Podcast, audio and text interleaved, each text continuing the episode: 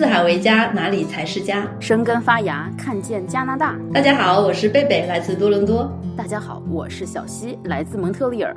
欢迎收听我们的播客。哇，今天对我们的播客可是非常特别的一期呢，因为在这个十六期的当口，我们的播客拥有了第一位重磅嘉宾，他呢算是我的一位新朋友。我是怎么了解到他的呢？大家知道，我现在在蒙特利尔偶尔会做一个中文脱口秀哈，他是我们脱口秀的老板。哎呀，赶紧，老板你好。他在开了这个脱口秀，我们现在只是短短做了七八期演出的情况下，就达到了一个场场爆满的情况。其实我也对他很好奇的，我说他是怎么来了这个魄力去做这么样的一个文化事业呢？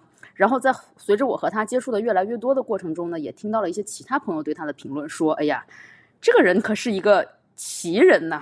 哇，有多奇呢？”我说：“今天其实想更了解了解他。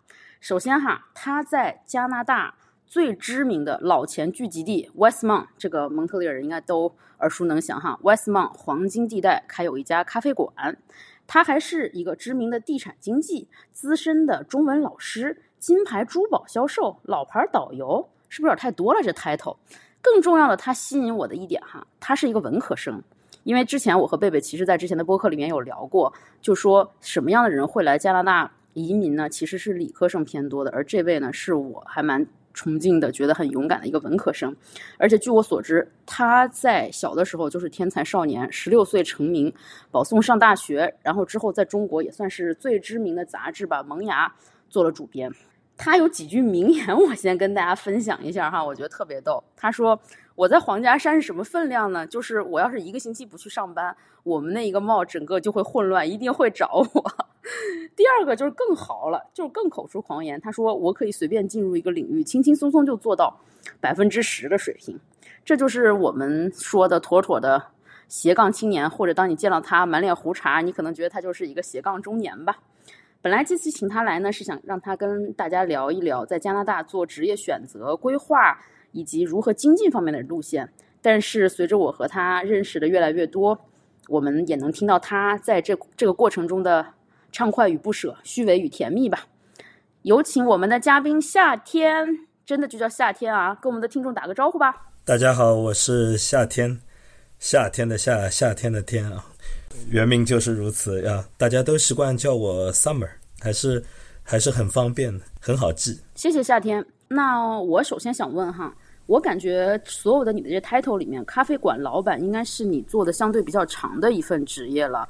那么据我所知，你也是在服务着可以算整个加拿大最 picky 的。这一些用户，那你是怎么开始你的这个职业选择呢？在这个咖啡馆老板哇，给人感觉非常浪漫、罗曼蒂克的一个 setting 里面，有什么样的故事可以跟大家先分享一下？呃，是这样子的，我呢，其实是从二零一五年开始做这个咖啡馆的生意的，啊，其实出发点就是很简单啊，过日子嘛，这广东话说叫文情的，呵 呵要去找到钱，家里面已经是。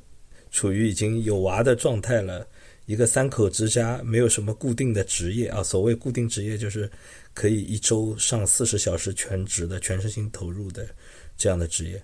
啊，正好呢，是我的太太呢，他对于开咖啡馆略有一些小小的兴趣。我们俩之间呢，做过一个小小的一个研究，会觉得说，location 可能是第一重要的一个考虑因素。所以在当时啊，蒙特利尔其实属于商业嗯还算是比较蓬勃发展的那段时期。二零一五年啊，当时的店还是很贵的。我们当时就看中了位于这个 Westmont Square 的这家咖啡店。这家咖啡店其实是很老牌，它的创始日期是一九九四年。那么其实，在我们接店的那个时候，已经是有二十一年的历史了。它作为当时 Westmount Square 里面的第一家商业。呃，它有一个非常稳定的用户群，这批人就是我们所讲的，可以说是加拿大金字塔尖的那一批非富即贵的朋友。那么我们当时选择这个店的出发点虽然是 location，但是其实我更多看重的是，呃，一种经营的这种氛围。我觉得社会的阶层，可能你走在路上并不是看得很清楚。但是社区里的划分，你会很明显的能够在加拿大能看出，哦，这是个好区，啊，那个区可能就略微差一点，经济实力差一点，呃，从它的基础设施里面是可以看得出来的。那么当时 Westmont Square 是一个一九六十年代的一个这样的一个建筑，非常的超前，嗯，可以说这个建筑拿到今天来看仍然是很有地标意义的。所以我们当时第一次去的时候，其实就比就被那个氛围迷住了，哦，就觉得这是一个非常好的地方。嗯，当时对这个东西呢没有太多的呃认识，也不知道就所谓的金字塔尖的那批人是什么样的人，纯粹是冲着它地理位置好方便，那连着 Atwater，然后呢，呃，里面的客流量很大。我当时看着成天就是掰坐在那边看店嘛，我们掰着手指头在那儿数。说每天大概数着数着，有可能有数出三百多个客人来，我就觉得这是 amazing，这个生意可太好了。当时就恨不得在看店的第二天就把这店接过来自己开，啊是就晚一天就感觉损失了不少钱。当时就是纯粹是这个初衷去去看中的这个店，嗯，但是进去做了以后呢，就发现其实并不是我们想象的那样，就是每一行从你介入。就是准备期去去酝酿的时候，和到你介入进去真实的开始运作，这中间其实是有一个很大的差异的。到介入的时候呢，那就是完全不一样的一个场合。那你好像就好比说是你在看人下棋，你会在边上支招说：“哎，这个这步棋下的太臭了，你应该这样这样那样那样。”那你是一个看棋的人，你真的在。其中的时候，那就当局者迷了，很多东西都看不清楚。那我们当时刚刚进入这个咖啡店开始营业的这段时间呢，其实对我来说，的打击是很大的。好像所有的人都不认同我，就很多人第一个反应就是换老板了，嗯，换老板了，那我就走了。我们曾经遇过很直接的一个例子，就是来了早上大早来了个客人，然后看了我一眼，他问我说：“二十人呢？二十是上一任老板啊。”我说啊，我说他把店卖给我了，我是新老板，我那个手还没有伸出去呢。我说你好，我叫夏天，我还没伸出去呢，那人已经扭头走掉了。就 Westmont 就是就 arrogant 到这种程度的这样的一个地方。但是好在说，这个咖啡店其实有一种很独特的魔力，它是一种靠磨的、靠时间、靠人情，这是我的理解哈，靠人情去做的这样的一个生意。嗯，跟其他类型的生意有点不太一样。他在这个慢慢的接触的过程当中呢，你去了解到了 Westmont 的那批人，他们也在通过跟你的交流当中来了解你，对你的整个人性格、做事情的风格，还有准备的食物啊，都有一个新的全面的了解。然后呢，很多人在这个过程当中来来去去，大家很正常，有的新人来就有旧人走，这个太正常了。那么在这个整个过程当中呢，我收获了，慢慢的积攒着自己的客人，然后把以前的老客户、上一任的老客户转化成我的稳定客户。在这样的一个过程当中呢，我慢慢的就积攒起了自己一些在 Westmont Square 的一些小小的声誉吧，可以用 reputation 这个词哈。那么这个过程是相当漫长的。嗯，如果让我自己去说的话，我觉得起码这个过程我花了。有接近三年到四年的时间，我才可以说，我真正的在那一段时间过完以后，体会到了一个咖啡店能够坐在那气定神闲的把一整天的生意全部从开始做到结束，啊，这个过程。那么，我觉得从心理学上来讲呢，你去做一个生意，它很必然的是一开始的时候，它是一种略微带有兴奋的一种状态，你会感觉自己啊，什么都很想要，什么都很想改变它。你会很全情的投入的想要去改造它，这个是一个很大的一个特点。但是说实话，在对付这样的老牌的生意的时候，这种做法其实是很危险的。那当时我接店的时候，这个店已经二十一岁了。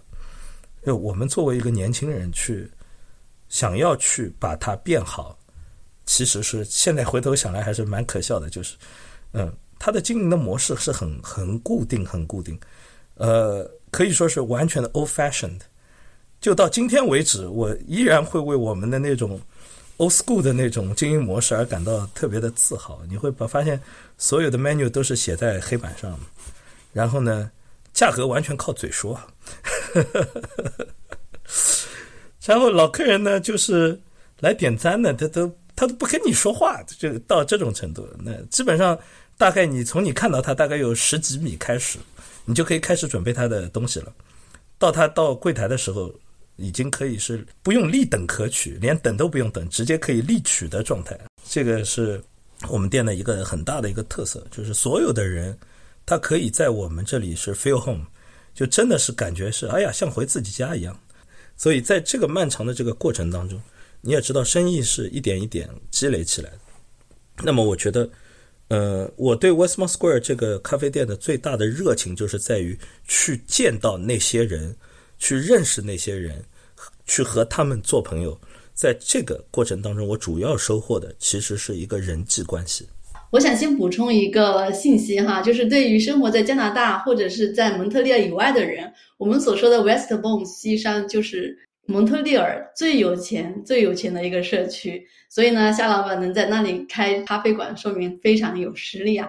所以下面我有个问题，因为刚才老板提到说这个人际关系非常重要，然后呢，我很感兴趣的点就是能不能介绍一下你在开咖啡馆的过程中。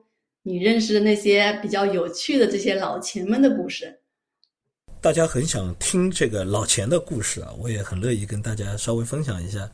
因为我们在 Westmore Square 开店呢，主要还是看中了它这个人文氛围，对吧？这就传说当中的叫“谈笑有鸿儒，往来无白丁”的地方。前省长啊，Lucien Bouchard，然后加拿大人冰球队的老板 Jeff Mawson 啊，这都是我的客人。包括加拿大的一个著名的一个网球明星叫尤金布沙啊，他也是呃我的客人之一啊，每周六都会雷打不动的会来。这些人都其实不算是我非常非常核心的客户群。那么其他还有一群人呢，是我每天都能见到的，绝大多数他们。这群人都居住在 Westmont Square 里，也就是我的所谓的楼上的建筑里，或者是在 Westmont Square 的边上的那几栋很老牌的那个大型的 condo 里，所以他们很顺理成章的会成为我的一个日常的一个客人。比如说，我前两天曾经在我的朋友圈里有谈到过，楼上呢就是有一个老客人叫 Jerry，，Jerry 是在今年的一月十四号去世了。平时我们都不太了解他，可能大家接触的不是很深。但是有一段时间呢，他精神会非常好。我跟他曾经有过比较深入的这个交流。当时是有一个好莱坞的一个导演，那么他是影影帝 Dustin Hoffman 的表弟吧，要叫 Jeff Hoffman。他来到 Westmont Square 专门给 Jerry 拍了一个纪录片。这个纪录片是为了描写一群曾经在就是以色列复国战争当中，从北美啊返回到以色列去参战的，为了以色列的这个复国而献出自己的力量和生命的这一群人。那么当时呢，我就知道 Jerry 这个人呢是他的里面的一个组织者，所以他在整个犹太人的呃社群里面，他的地位是非常高的。这部纪录片你们在网上应该能查到，叫《Unlikely Heroes》。他的这个崇高的这个地位，你可以就从他的这个葬礼你可以看出来，就是规格也很高，然后他下面来吊唁的人也很多。那么这就也是一种老钱的一个 Westmon 充斥着这样的人。老钱社会有一个很大的一个特点，就是他们其实是很有社群观念的。大家也知道，老钱的代表人物。一般来讲都是犹太人啊，这个我们讲的比较多一点。我粗略的估算过，我们店里大约有百分之三十五的客人是犹太人，也就是说每三个人里大概就会遇到一个。我平时每天见到的那群人，为什么我认定他们是老钱呢？这个这个道理其实很简单。Westmont Square 呢是一个不能靠贷款买的地方，这楼上的所有的 unit 呢，因为它是 co-op 的那种大楼，这种性质的大楼是不允许你贷款的，跟这个 co-op 大楼。能够拿出来相提并论的，就是纽约上东区嘛。还有一个特点呢，就是我的老钱客人们，他们自己互相之间都有很深厚的友谊。这种友谊是穿开裆裤时候的友谊，也根本就不是那种退休了以后才认识的。有些人互相之间的友谊是跨越年代的，很复杂。我有一个客人的的妹妹的儿媳妇儿，是我另外一个客人的。儿子的教母，你就想这个事情真的是，那说明一个很根深蒂固的一个呃 connection，可以说是家族之间的这种联系，哎，就全部都串上了啊，这个是非常有意思的。呃，Westmon 有很多这样的故事，因为我平时在那儿听的比较多一些。我当我们刚才聊的只是随便聊一些其中的个别的几个，有我印象比较深的，因为他们好几位今年都已经去世了。另外还有一些，嗯，可以说是每一天会到 Westmon Square 来办公的这些人，那么他们也是我的非常长情的客人了。基本上每天早上，呃，去办公室之前都会到我这儿来晃一圈。那他们这群人里面呢？呃，也有不少是老钱阶层的代表啊。楼上有很多的公证师、律师、医生，嗯，这个都是构成了整个我们称之为上层的精英阶层嘛。啊，所以说，我觉得在 Westmont Square 是可能是我一个之前没有想过的一个问题。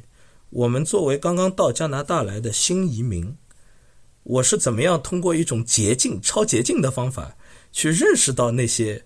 所谓的上流社会的人呢，我就抄了一个最大的捷径，就是我们去他们聚集的地方开了一个咖啡馆。感谢夏天给我们的分享哈，因为他刚才提的这个东西让我想到之前有一个名人说的非常有意思的一段话，他说：“伟大的作家其实都是出自很小的地方的，因为当我们其实生活在大城市的时候，每天看似见了很多人，但是来来往往其实都是陌生人。但是当我们在一个小的地方，相对封闭的社区。”我们可以仔细的、近距离的、长时间的观察一个人，这样其实给这个大作家很大的机会去很生动的描摹这个人。我感觉夏天他是有这样的潜质的，因为我们刚才提到他是一个天才少年的 文科生，但是即便比如说像我和贝贝这种人到中年，已经经过了现实的捶打，但是没有开过咖啡厅。所以一提咖啡厅，总觉得还是一个挺浪漫的一个事情。但是我是真的去现场看过夏天工作的啊，是非常辛苦的，基本上就是脚不沾地的。他过来跟我聊天两句，他的员工估计问了他七八个问题。所以我想问夏天，就是现在的这个咖啡馆，其实和你以前在中国做的职业是非常的不同，天上地下的感觉。我不知道，而且刚才你也在谈话里提到说，你现在也已经是一名地产经纪了。那我不知道你是已经在这个所谓的找钱的路上越来越自如，抛弃掉了以前的理想和花园呢，还是还有什么别的想法？我觉得是一种很直观的眼界的区别。嗯，大家可能会有一种误解，会觉得说啊，你好像 serve 的这篇客人是比较上流阶层的客人，好像感觉你自己也会被拔高一样。啊，那我仍然是一个咖啡店店主，这个是没有变的。但是我觉得跟你交流的、沟通的这些人群的不同，会给你带来一种冲击感。这种冲击感是我在这几年里得到的一个最好的一个启示，就是你不能够停下你的脚步，你一定要继续去学习，继续去挖掘你自己的潜力。嗯，你刚才提到过一个很好的一个点，就是说我。试图我去从事，努力的去从事某一个职业，好像很快都能做到这个职业里面比较好的一个位置。这个东西其实是有误解。我觉得所有的职业它都有自己的特殊性，你需要一个很长的时间周期去了解它。那么在这个过程当中呢，你很难去抉择，说我到底哪个职业好，因为你要花到一段时间你才会了解它。那么你就在花时间之前，你会给自己有一个疑问。我适不适合做这一行？我应不应该去尝试这个东西？在这个上面花时间值得不值得？我觉得大家新移民都会有面临这样的一个困惑：我是继续做自己的老老本行，还是去换一个跑道去尝试一个新的东西？我在上面花的时间是不是都被浪费掉了？我觉得在 Westmon，我学到了一个很重要的一个东西，就是你要用不同的眼光去看待身边习以为常的东西。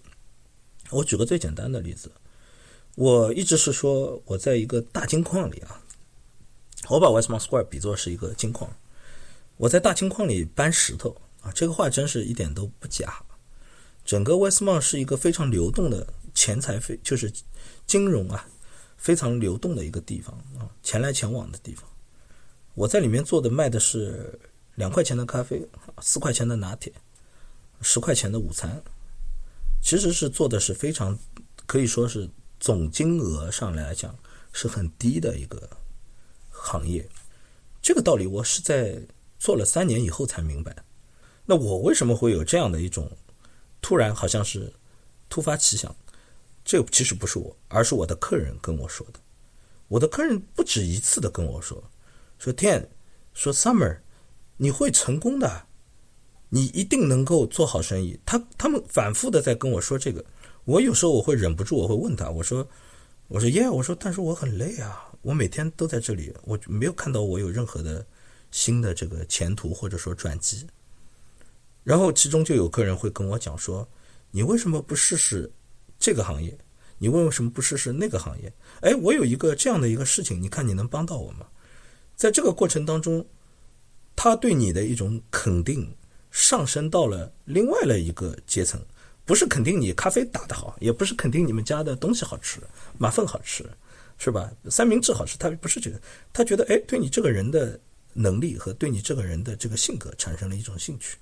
那我这个时候我就会问他，其中有一个朋友，他到今天为止仍然是我的非常好的一个挚友，他是个意大利人，呃，富二代啊，他这个这真的是每年六个月在外面度假的那种啊。他跟我说一句话，他说：“你没有想过你要做房地产吗？”我当时看着他，我觉得这是个很不可思议的东西。嗯，房地产是我能碰的吗？当时会有这个想法。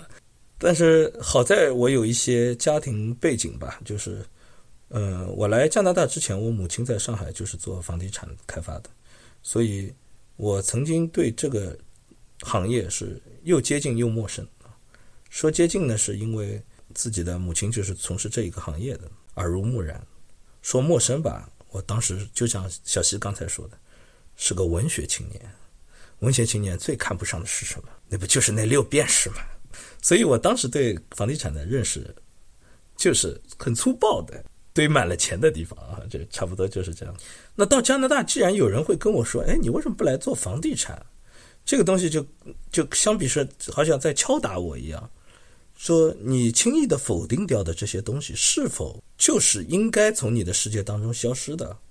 当有人给我这个建议的时候，我。没有立刻马上的去尊重他，而是我去做了一些小小的调查，然后我发现他说的似乎是正确的，然后我就毫不犹豫的去学习了这个房地产经济的这门课程啊，因为这个课程比较漫长，而学的也非常的仔细，我也经常会在学习的过程当中跟我的那些客人们交流，他们有很多人都是全蒙特利尔非常知名的大经济，呃。全加拿大前百分之一的经济当中，起码有三个人是我的客人，我们经常会有一些交流。他们也知道我在学习。整个威斯曼给你一个非常好的一个呃气氛，就是他会鼓励你。他知道你在学房地产，他他给你第一个感觉是，不是说哎你这个开咖啡店的，你好好开咖啡店，你去搞房地产干嘛？不是，他是很正面的去鼓励你。他们不断的给我打气，所以我是很感谢我的这群老钱客人。他们给我带来的不只是每天那种小小的，就是营业额啊，五块钱啊，咖啡麻烦这样子，不是不单单是这些，他们在整个过程当中有介入到我的生活当中，去给我一些很实在的建议，对我职业上是有一定的指向作用。第一年就做到了魁北克的前百分之十，在 Westmont 这已经是一种可以说是一种很很很基本的一种敲门砖，他会感觉说说。你去做房地产经纪了，你的成绩做得那么好，啊，那你可太棒了。我们以后会给你介绍多一些的朋友，介绍多一些的房源，介绍多一些的客人，他们会很乐意给你去引荐他们手里所拥有的资源，他对你是完全是正面的鼓励的，这就是我的这群客人对我的一种改变。所以说，我觉得你们刚才问我的这些问题，并不是说我是凭空而来的。成为了一个斜杠中年人，而是说，在一个累积的自然累积的过程当中，我可能是较为幸运的，低头看了看自己走过的路，抬头又望了望天上的星星，是吧？啊，看着月亮，我觉得自己还是有有追求、有梦想的，所以才会再往前走。但是在这个过程当中，呃，钱永远是第一位的，我们肯定是要是要追求这个最基本的生活保障嘛。所以在咖啡店以外的这个新的职业，也必然是和钱挂钩的。但是在地产经济之后呢，我就可以放开手去选择我自己喜欢的东西了。所以为什么你们第三个看到的是脱口秀老板、脱口秀俱乐部老板？嗯。哎呦，夏天听了你聊的，本来一开始觉得你是一个呃，大家开咖啡厅的一个宣讲是觉得特别好，但是最终落脚点还是说，哎呀，还是大家去看去考地产经济吧。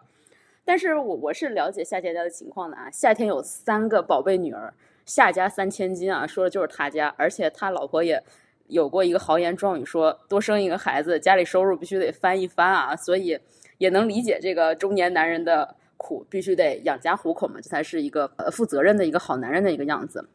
但是其实夏天，我记得前一段时间咱俩有聊到，你跟我提到你现在有了一个终身服务的概念。那其实这个反过来，像刚才你聊的，我就想问你，既然做地产经济这么赚钱，为什么你还要每天早晨七点半起来去做咖啡厅？这两个之间你是怎么去做抉择的呢？他和你的聊到的终身服务是不是给你有什么启示？或者想法呢？这些东西其实是不冲突的。那么，我觉得现在大家可能听说过终身服务这个概念，是从英女王说起的，就长期待机嘛，永远在工作当中啊，直到去世的那一周还其实还在工作。那么，我觉得在 Westmont 的，我看到了终身服务是非常普遍的一种景象。楼里有大把的知名律师、公证师。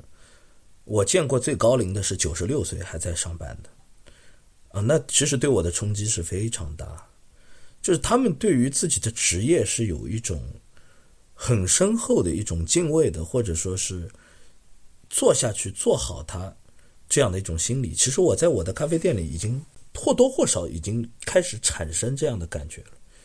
呃，前面你们也开过玩笑说。我不去一个礼拜，Westmont Square 就乱套了啊！这个有点夸张了啊，这不是那样子啊。但是，我可以说我不去一个礼拜，基本上每天可能起码会有十二十个人会在那儿不停的问：Summer 怎么了？他是生病了吗？他还是度假去了？他回中国了吗？为什么他不来？啊，这这个是肯定是太常见了，一定会发生的。那么我这个在这种感觉当中，他会给我一种强化一种印象，就是这些人他是冲着你来的。就跟当年那个甩掉我手、扭头就走的那个客人其实是一样的，只不过他跟他产生联系的是上一任的店主，而我现在跟我产生联系的这些人产生的关系是挂在我的身上。在这种情况下，我觉得终身服务它是有很有意义的。你下面有一大群事和人，他每天都跟你息息相关，不是说我可以说撒手就撒手，说不管就不管，你有这样的一个义务。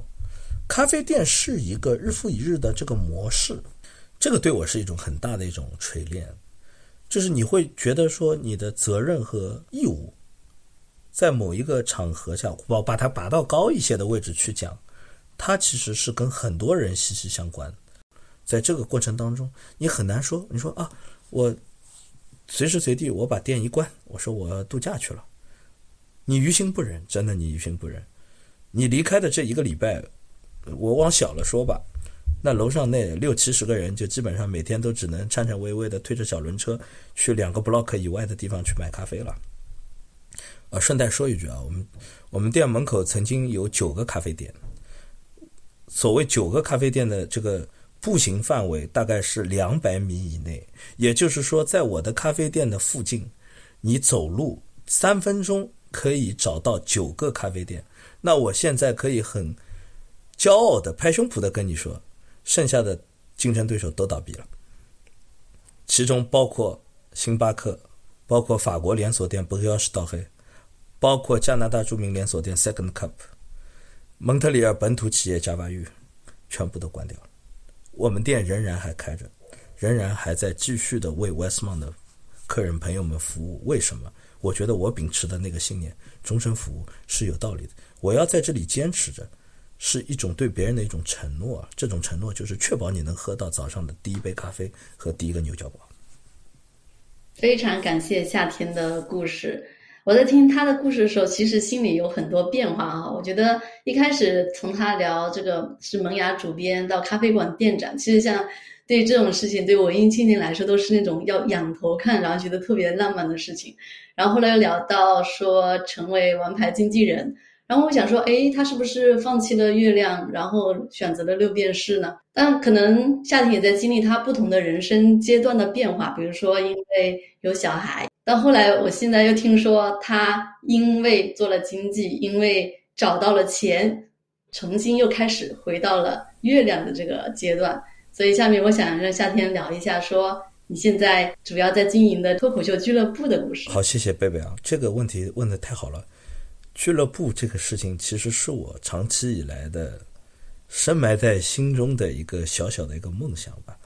我觉得所有的梦想在它实现之前都是不值一提的，因为在你真正的花力气去花功夫去想要把它实现的那个过程之前，你可能会经过很漫长的准备。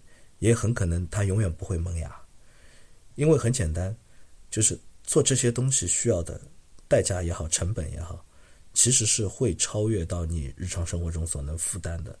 在你的精力、钱财、人员关系之外，它还会涉及到一些很致命的一个问题，就是你是否在这一行里有你的天赋、有你的努力和汗水，你是否 committed 去做好它。这其实跟我刚才说的内容是息息相关的。我觉得，呃，当然经济基础非常重要，没有经济基础，我每天都在忙着找钱呢，我也没空去搞这些东西，对吧？但是有了经济基础的时候，你是否会丧失一颗最最初的这种初心呢？很多人可能说，走着走着就忘记自己来时的路了，或者成为了自己最讨厌的人，这个都是太常见了。那我。曾经一度也会有这样的一种彷徨啊，觉得自己似乎每天都在做着跟钱打、跟钱有关的事情，跟钱打交道，好像离我最初的梦想好像挺远。那么，但是在去年呢，我就夏季的时候吧，我有一个这样的一个契机，嗯，脱口秀俱乐部源源于我自己的小时候的一个小小的一个梦想，就是想做做一个滑稽戏演员。我是上海人嘛，我们从小都是看滑稽戏长大的。哎呀，我觉得王汝刚啊，这种严顺开啊，就小好像是我小时候的那种偶像一样，就小时候会对这个滑稽戏非常的着迷，觉得自己能够做好。哎，这几年这个脱口秀火起来了，看了以后就发现。这个东西似乎和我之前的那个小小梦想是有一些联系，而且它的形式更新颖，更贴近现代的年轻人，更贴近我们现代的生活，啊，然后它能涉及的东西也更加的宽泛，我们可以讲很多的话题，对于社会上的这些情况，对于自己的一些观念，发表自己的观念，做出一些不一样的解读。我喜剧从某种意义上来讲，是对人生的一种阅读和理解，我觉得这个东西非常好。我今天还在看。呃乔治卡林的一个呃访谈吧，可以说是一个纪录片。它里面就讲说，以前都是哲人啊，现在这个社会哲人变少了，但是我们有喜剧演员，我觉得这个非常好。这就是我想要达到的一个目标，就是在我们今时今日回头去挖掘自己的内心，去重新看一看你所身处的这个社会，会发现它的一些。特质，你有很多话想说，那你就会把它摆在你的这个段子里面，去把它集中起来，以一种幽默的、诙谐的、好笑的方法去输出它。我觉得脱口秀俱乐部可能就是在我这种契机和这种冲劲之下而诞生的。那么很幸运，我也找到了非常合适的合伙人。我们两个合伙人，一个非常的认真负责啊，他在。事无巨细啊，他可以安排的非常好。另外一位合伙人很有喜剧天赋，他的稿子、他他的创作都是都是一流的，在蒙特利尔都是一流的。那我们这几个人在一起呢，呃，大家一拍即合来做了这个蒙派脱口秀俱乐部啊。初衷其实很简单，让大家能够在可以说平时忙碌的生活当中，从找钱的每一天都在找钱的这样的一个过程当中释放出来，得到。那么，一些时间的内心的一种愉悦，去收获你的笑容，去敞开心扉的去笑一次，这个太重要了。嗯，大家在长期的压力之后，会慢慢的丧失笑的能力。我会觉得中年人有时候感觉你连笑起来都不快乐，这个其实我觉得还是蛮严肃的，需要对待的一个问题。大家没有办法去享受自己那颗平静的心，或者说去享受自己很单纯的一种快乐。这个这样的一种嗯需求，我觉得尤其在我这个年纪来看是非常非常值得去认真的对待的。所以我觉得脱口秀俱乐部很有意义，就是在于它给予我们的都市人一个休息的一个场景，去开怀大笑的一个权利。啊，然后呢，从这些笑声背后呢，你或许还有一些更多的一些收获，了解一下我们对于这个社会的看法，对于加拿大，对于我们身边的事物的一些总结。那我觉得这是值得去继续做下去的一个地方，就是你会再一次的回过头来想，说我是否回到了以前的那个少年的心情，去毫不掩饰的去。赤脚去追逐你曾经想要的梦想，哎，我发现这个是这种愉悦感是对我自己来讲是很有巨大的冲击力。所以，我们在这从去年六月成立以来到现在的八个月的时间里，我们其实在很快的速度在成长。我们大家花费了很多的精力在里面，办了一场又一场的开放麦，呃，收获了很多笑声，收获了许多观众。那么，我就想说。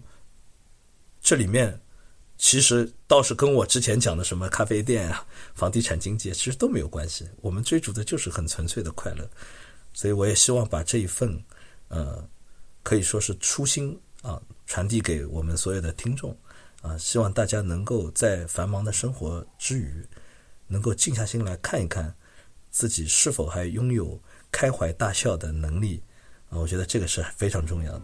希望你也能在你的生活的。嗯，间隙找到一个能让自己沉静下来、能让自己快乐起来的方式。其实我挺感谢夏天给我们非常真诚的分享的，就是跟他聊，我都能想象到，其实他年轻的时候会有多少的锋芒。但是今天聊这些东西，有意无意的都被演了下去，给我们分享的都是生活中最真诚的、最真实的干货。而我觉得这种脚踏实地也是更迷人的一个魅力吧。是非常感谢夏天，他让我们了解了他丰富多面、立体的生活。但是他也远远不止于此。如果未来有机会，还可以希望让他来跟大家聊聊别的。好了，感谢今天的嘉宾夏天给我们带来这么真诚且精彩的故事和干货。那么今天我们的节目就到这为止，我们下期再见。谢谢大家收听，呃，希望今天的访谈能够给。大家带来一些不一样的启发，有什么问题都可以在这边给我们留言，谢谢你们，谢谢大家，拜拜。